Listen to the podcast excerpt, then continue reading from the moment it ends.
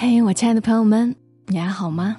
我是小莫，和你来聊聊我们平常人身上所发生的故事。我为什么常常在节目中强调平常人身上所发生的故事呢？因为我总会发现，给我们最多感动的，都是一些平凡的普通人。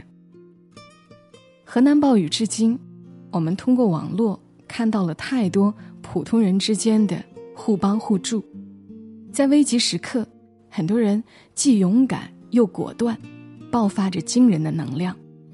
他们。都是平民超人。那这期节目很想让大家一同来认识，在这场暴雨中的一个人和一支队伍。那今晚以下的内容来自于公众号“偶尔治愈”，要非常感谢他们的授权播出。偶尔治愈是丁香医生旗下的医疗健康深度报道品牌，而“偶尔治愈”这四个字取自美国医生特鲁多的墓志铭。偶尔治愈，常常帮助，总是安慰。那本期要分享的内容，就和医生有关。折返暴雨淹没的地铁，连坐六小时心肺复苏术，这名医生还原救人经过。作者：苏维楚。如果没有这场暴雨。二零二一年七月二十号，对医生于亦飞来说，可能只是一个有一点特殊的日子。他从英国伦敦大学学院拿到了硕士学位，学的是骨科脊柱专业。这一天，是于亦飞正式入职郑州人民医院骨科的第一天。这位二十六岁的医生像每个新人一样，正常交接工作，熟悉操作流程，了解医院历史。下午五点多，于亦飞准备下班。郑州的雨已经下了好几天，天暗沉沉的。离开医院不远就是地铁站入口，路面的积水很深，已经漫到这位身高一米八的年轻人大腿。他背着一个书包，里面装着新发的白大褂，一张工作证，还有一些表格。那时候，于亦飞还没意识到，这件白大褂在未来的几个小时里将发挥怎样的作用。在五号线上，郑州人民医院站的下一站是海滩寺，再下一站是沙口路站。在这条地铁环线上，三十二个站点里，有五个由医院命名。上车后，于亦飞感觉。起初车行很顺畅，如果没有意外，回家的路只需要半个小时。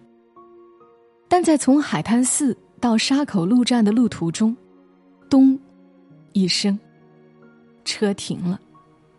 明亮的车厢灯渐渐暗沉下来，在密闭的空间里，对时间流速的感知变得异常迟钝。事后。于亦飞已经无法准确记得每一段时间。他意识到不好，是地铁从沙口路站逆行回到海滩寺，中途又停了。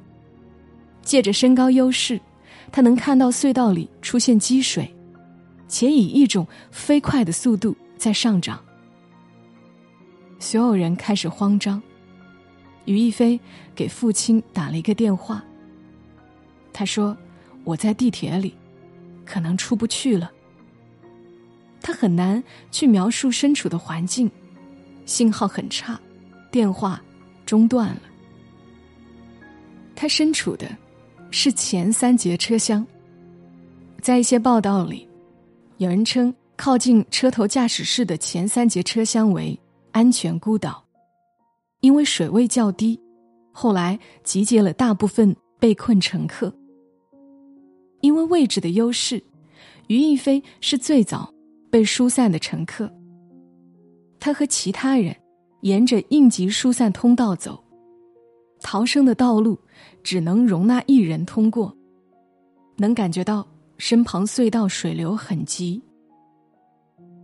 于亦飞说，一些地铁工作人员怕乘客掉下去，干脆跳到水里，水流几乎没过他们胸口。于亦飞在内的乘客们被引导去一层入站口的位置。这时，通道里接连不断的呼叫声传了出来：“有没有医生？有人受伤了。”入站口灯光明亮，通道里昏暗暗的，看不清水位涨了多少。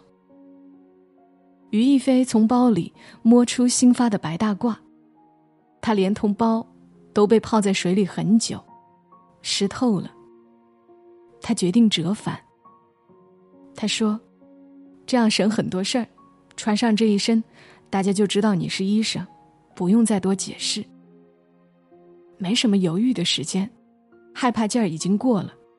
有人问有没有医生，我是，那我就回去。隧道里是暗的，站台是亮的。原路返回的于亦飞经过许多脱困的人身边，有人给我加油。”有人喊：“医生来了！医生来了！”于亦飞需要选择准确的施救位置，这一点至关重要。在整个施救过程中，他都需要判断施救的地点是不是足够安全。相比之前，负二层的站台上的水已经退到了隧道里，流出大片大片相对干燥的地面，可以开展救援了。刚脱困的老人和小孩站在站台上，哭喊着救命，身上被玻璃划烂了，头上也出血。他们的外伤急需被处理。对于这名骨科医生来说，清创也是他熟悉的工作的一部分。于亦飞跟地铁工作人员要了绷带，这是最主要的，他一再强调。他还需要便携式的心电监测设备、双氧水、纱布。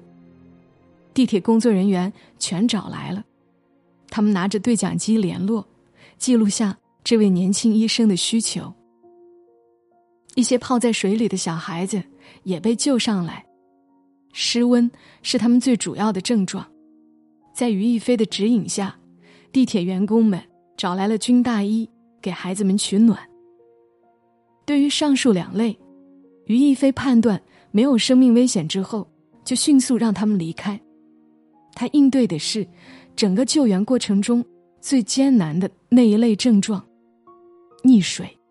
一些人甚至已经意识不清醒，而随着救援的深入，这样的乘客越来越多。令于亦菲印象深刻的是，一个溺水的人被扛了上来。几个热心人围上去，倒控水，掐人中。他说：“在我的医学知识里，这样的施救方式是错误的。”他赶紧上前制止。他把这位溺水者接管过来，让他平躺在站台上，让他的头朝向一边，把手伸进对方的嘴里，把里面的泥沙清理出来。对方始终没有意识。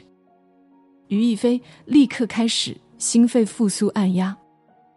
随着站台上被捞起的人越来越多，这位年轻的医生不知道时间过了多久，但他已经感觉到自己的吃力。有没有人愿意过来帮忙？他喊：“我现场教你们怎么抢救。”七八个乘客围上来。但教会普通人是需要技巧的，需要告诉他们准确的按压位置、按压频率和深度，不然达不到高质量的心肺复苏也是没有用的。志愿者们在于亦菲身旁围成一个圈，他一边操作一边讲解：按压的位置在两乳头连线中点，每分钟按压一百次以上，可以边喊边按。做三十次按压之后，需要两次人工呼吸。我问他，要按压五厘米，这个怎么给一个普通人讲解？我按压的时候，他们都会看，按压到什么程度，包括怎么做人工呼吸，要给患者抬头、托起下巴，他们都很仔细的在看。于亦飞给这些志愿者们分了组，至少四个组，两两轮流。他也终于有了一个同伴，但不知道对方姓名。在他脱力的时候，对方接手，于亦飞赶紧去查看别的组是否做的标准，及时纠正。他说：“我歇过来之后，继续去按我的病人。”一个郑州大学第一附属医院的女医生也被救起，她好像有些哮喘。我问她是否需要什么，她摇摇头，摆摆手，说自己也是医生，你不用管我，赶紧去救其他人。过了一会儿，这位医生恢复了，也加入到救援的队列。在其他媒体对乘客的报道中，我们也能看见于亦飞的救援片段。根据界面新闻的报道，一位叫小佩的女孩，也是脱困的乘客之一。她在站台上和于亦飞有过短暂的交集。她看到这位医生在抢救一位失温的乘客，并询问周围的人是否有糖果时，小佩从口袋里掏出了几粒口香糖。他曾试图询问过医生的名字，但对方跟他说：“名字不重要。”事后，他才知道对方叫什么。小佩曾留意过他穿的那件白大褂，上面满是泥巴。后来，我想让于亦菲拍一张这件衣服的照片，他很低沉，他说不要了，上面有泥巴，还有一些血。二十号的那个夜晚，很多人都看过这样一张照片。于亦飞跪坐在施救失败的乘客身边，无比失落。他和其他人已经拼尽全力。于亦飞说：“一分钟不间断算的话，六个小时里，我大部分时间都在按压，中间歇个十秒或者十五秒，让其他人接力，然后我再上。但还是有失败的时候。”你抓不住这个人了。这里不是医院，没有心电监测的设备，包括于亦飞在内的几名医务人员，根据自己经验和知识去判断，碰头商量，做出并不容易的决定。他说，会感觉很残忍。当你按压了几十分钟都失败后，你可能需要离开这个人身边，去挽救下一个还有把握拯救的生命。河南省人民医院护士李英豪也加入了急救的队伍。在此之前，他一直在车厢和站台之间帮助其他乘客脱困。在接受《新京报》的采访中，他回忆，当时现场加上自己，一共有四个医护人员。对于需要心肺复苏的溺水者，他们一直循环着高质量的抢救。但对于一些人，还是非常遗憾，没有救过来，因为时间太长了。李英豪在地铁站大概接手了十几个需要医疗救援的人，有个低血糖的人高度紧张，在抖，李英豪给他保暖，让他侧卧位，借其他乘客的口香糖让他嚼一下，他慢慢的恢复过来。这位护士。在车站待到晚上十一点多，在于亦飞和李英豪施救的过程中，外面的救援人员、消防员、医务人员不断抵达加入，这个临时被组建的救援团队慢慢分散、撤退。于亦飞感觉到了疼痛，他的膝盖跪烂了，双臂抬不起来。鞋在逃生脱困的时候，被水冲走，脚底因此扎了一块玻璃。救援的时候，隧道的大水冲过来一双拖鞋，他捞起，套在脚上。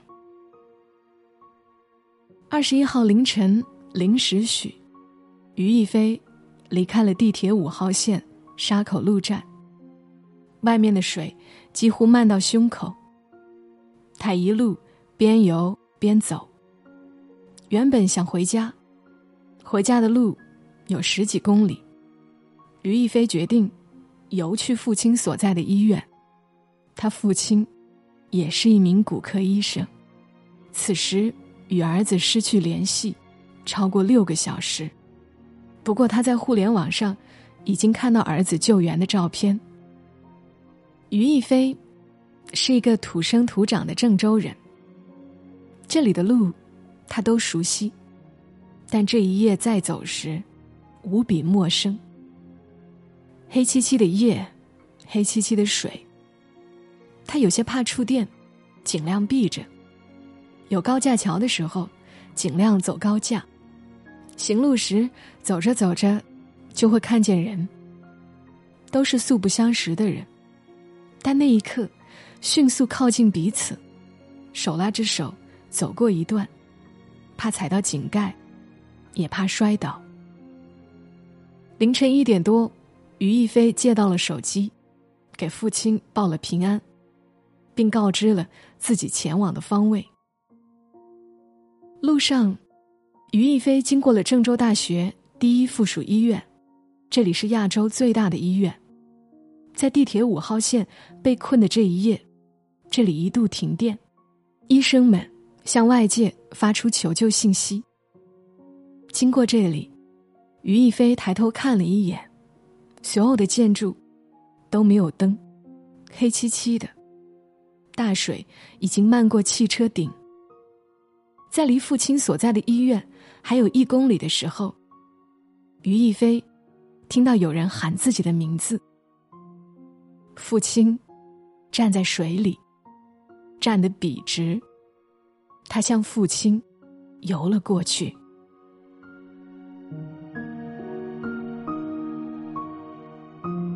文章读到最后，又感动，又敬佩。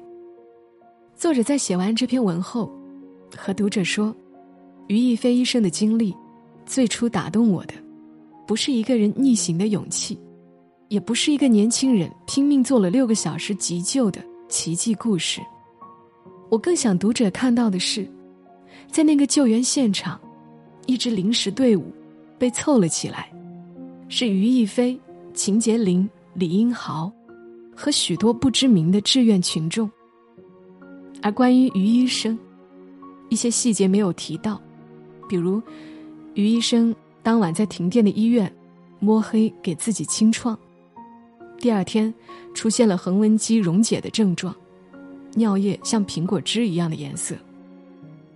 我联系他的那天，他还在卧床休息。但写到文章最后一句，他向父亲游了过去。我想，就停在这里吧。